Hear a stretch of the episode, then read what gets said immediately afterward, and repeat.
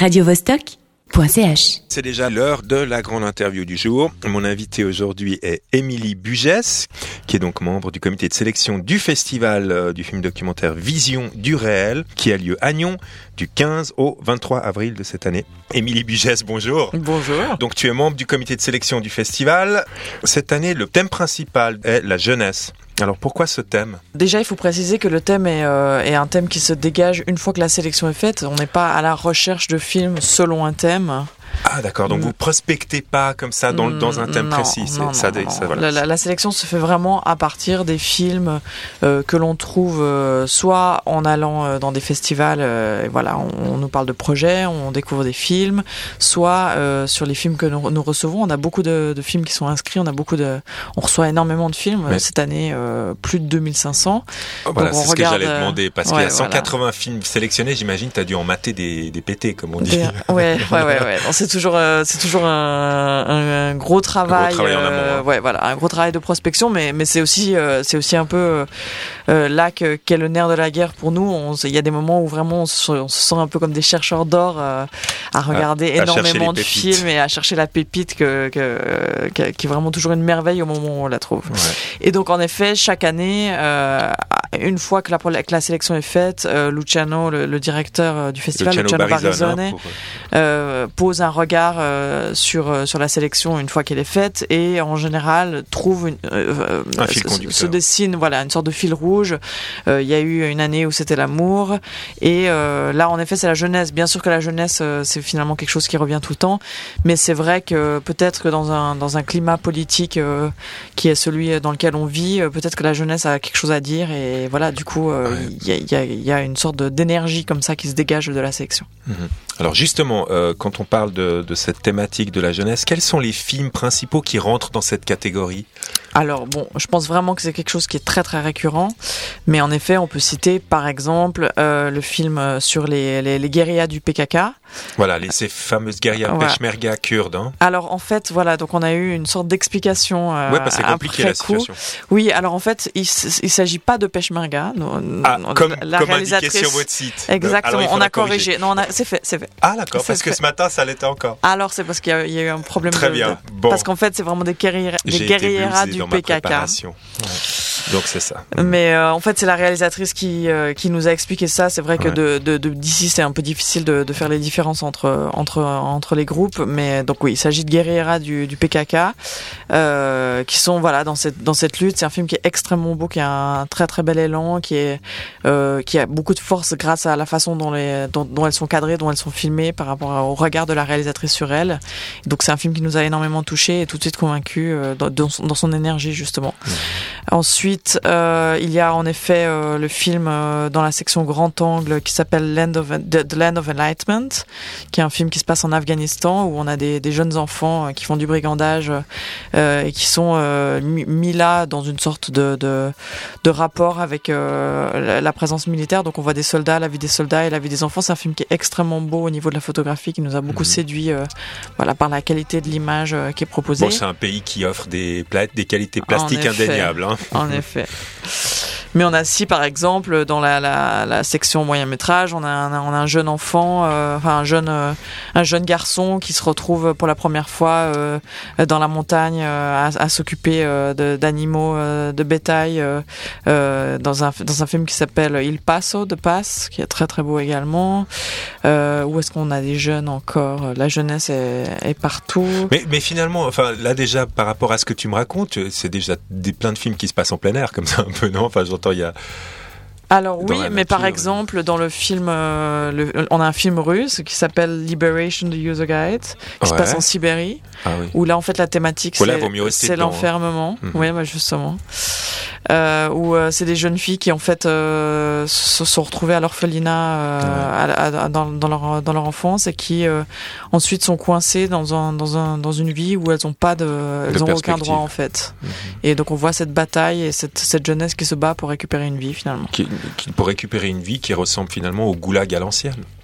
à peu de choses près. Oui, bon, peut-être pas, à ce point-là, mais c'est vraiment il y, a un problème de, droit qu'elles qui, ont perdu en étant justement à l'orphelinat. et on a aussi des jeunes filles en, à Abidjan, donc on a vraiment, on a beaucoup, mais c'est vraiment une jeunesse qui, qui, se bat, quoi. donc c'est ça un petit peu la thématique centrale. Voilà. Ok. Euh, j'aimerais qu'on qu'on en vienne un petit peu maintenant. Ça c'est parce que là on a, donc on a on a abordé maintenant la thématique euh, principale. Euh, J'aimerais encore qu'on on parle maintenant de Michael Moore. Michael Moore qui va présenter son dernier film. Ça s'appelle Where to Invade Next. En français, quel pays reste-t-il à envahir hein? C'est une référence au bellicisme euh, américain, US. Et donc de quoi parle ce film de Michael Moore? Bah, de nouveau, c'est un film euh, qui, est, qui est bien dans, dans l'esprit euh, euh, d'ironie, de provocation de, de, Michael Moore. Et donc là, il est question de, de, de, de Michael Moore qui, qui, fait office de conseiller et qui va s'inspirer d'autres modèles, de, de, modèles d'autres pays pour, pour, voilà, pour, pour conseiller. Ce que, ce que font en général pas tellement les Américains. Hein. Exactement. Et donc, donc voilà, donc en effet, on, on, le voit se pencher sur le système des cantines en France ou le système euh, de l'éducation euh, en Finlande ou euh, le système des vacances en Italie. Donc voilà, c'est Michael Moore dans, dans, dans, tout, son art qui, qui, nous emmène là où il faut aller. J'aimerais encore qu'on aborde quelques films qui sont importants dans cette sélection. Je pense notamment à Presenting Princess Show, qui est un film musical. Tu peux nous dire quelques mots là-dessus? Oui, alors donc Presenting Princess Show, c'est le, film d'ouverture euh, qui a été choisi euh, à l'unanimité euh, générale. Je pense qu'on vraiment on a rarement eu des films qui ont autant fait l'unanimité de tous les côtés. En effet, c'est un film qui est déjà super contemporain et, en même temps très touchant dans la façon dont les choses sont abordées. C'est une, une, jeune femme qui travaille travaille euh, comme infirmière et qui euh, parallèlement s'enregistre en train de chanter euh, sur internet sur YouTube. Et donc le film montre la façon dont quelqu'un qui voit ces vidéos décide de finalement donner une autre vie. Je peux pas en raconter trop non plus je veux pas il y a l'histoire de remix comme ça un peu hein. exactement. On décide de donner une autre vie à, à, ce qu'elle fait et de, de l'amener finalement ailleurs avec mhm. avec son travail voilà, donc Presenting uh, Princess Show, c'est un très très beau film.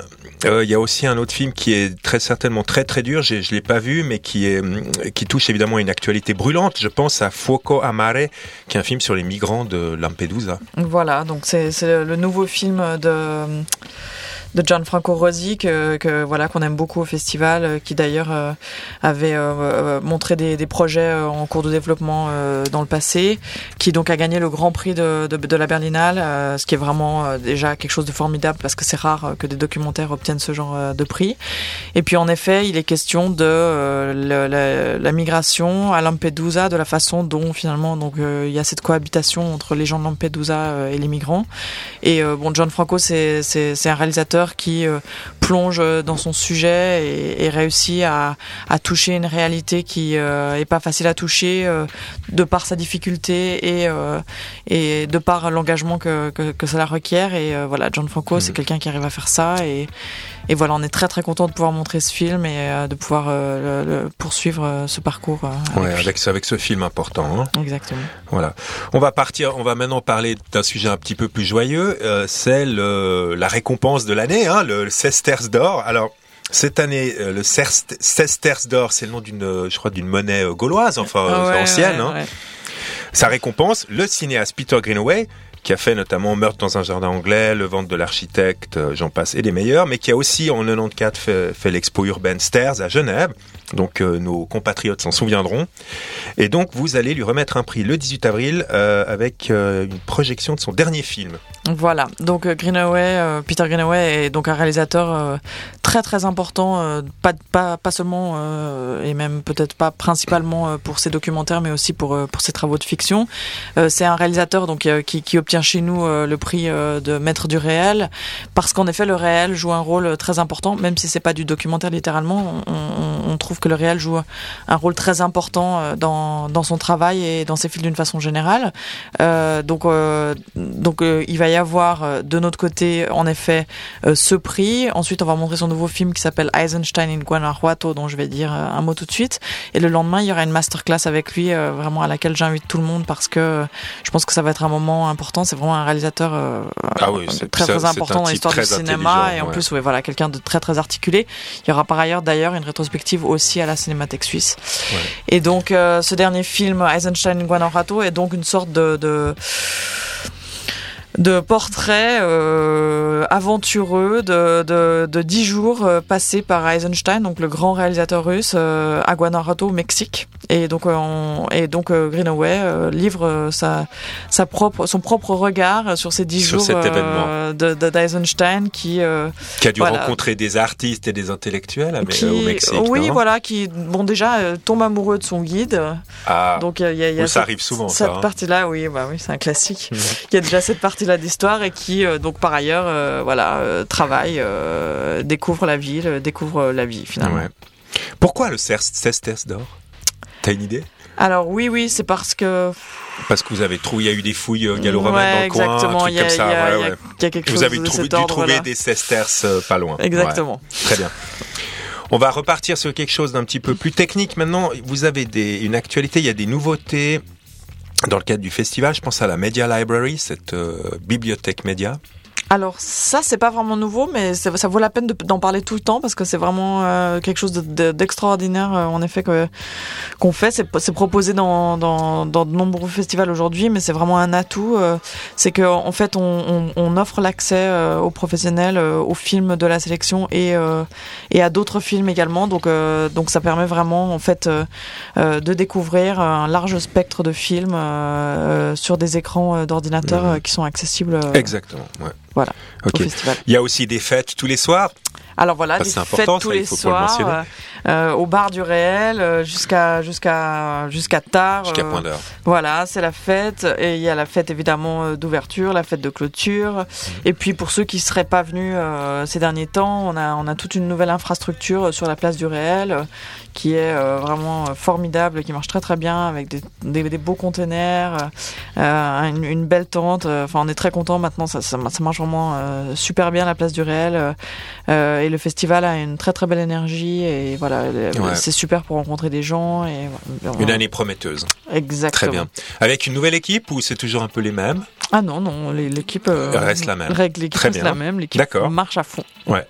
Oui, ça on peut le dire. Euh, ça, ça sera peut-être mon avant-dernière question. Qu'est-ce qu'on peut souhaiter de plus au festival Vision du réel avec bah, c'est sa 47e édition, je mhm, crois. c'est presque comme Cannes, euh, comme le festival de Cannes. Hein, c'est quand même déjà conséquent. Et puis, qu'est-ce qu'on peut souhaiter de plus à ce festival euh, Vision du réel, qui a déjà presque tout? Qu'est-ce qu'on peut lui souhaiter de plus euh, Plus de public Toujours plus de public? Là, l'audience est à combien maintenant? Euh, je 30, 30 Ah oui, c'est conséquent. Ah, j'avoue 30 000. je suis pas absolument ouais, disons sur des plus chiffres. Plus de 20 000, moins d'un million. Exactement. Mais pas loin d'un million quand même. Hein. Ouais, ouais. Ah, on bien. se rapproche, on, voit le million arriver. Quand la légende est plus belle que l'histoire, il faut imprimer Exactement. la légende. Et puis ça, ça sera ma dernière question pour clore cette interview, Émilie Bugès. Quels sont tes coups de cœur perso alors, pour cette édition Bon, c'est toujours très délicat. Hein. Franchement, moi, tous les films qui sont là, je les aime comme mes enfants. Et tu les défendrais, bien sûr. Je les défends, on les a choisis, on les aime et, voilà, il y en a pas un qu'on ne veut pas montrer. Mais je réitère ma question Après, quand même. voilà, on insiste évidemment.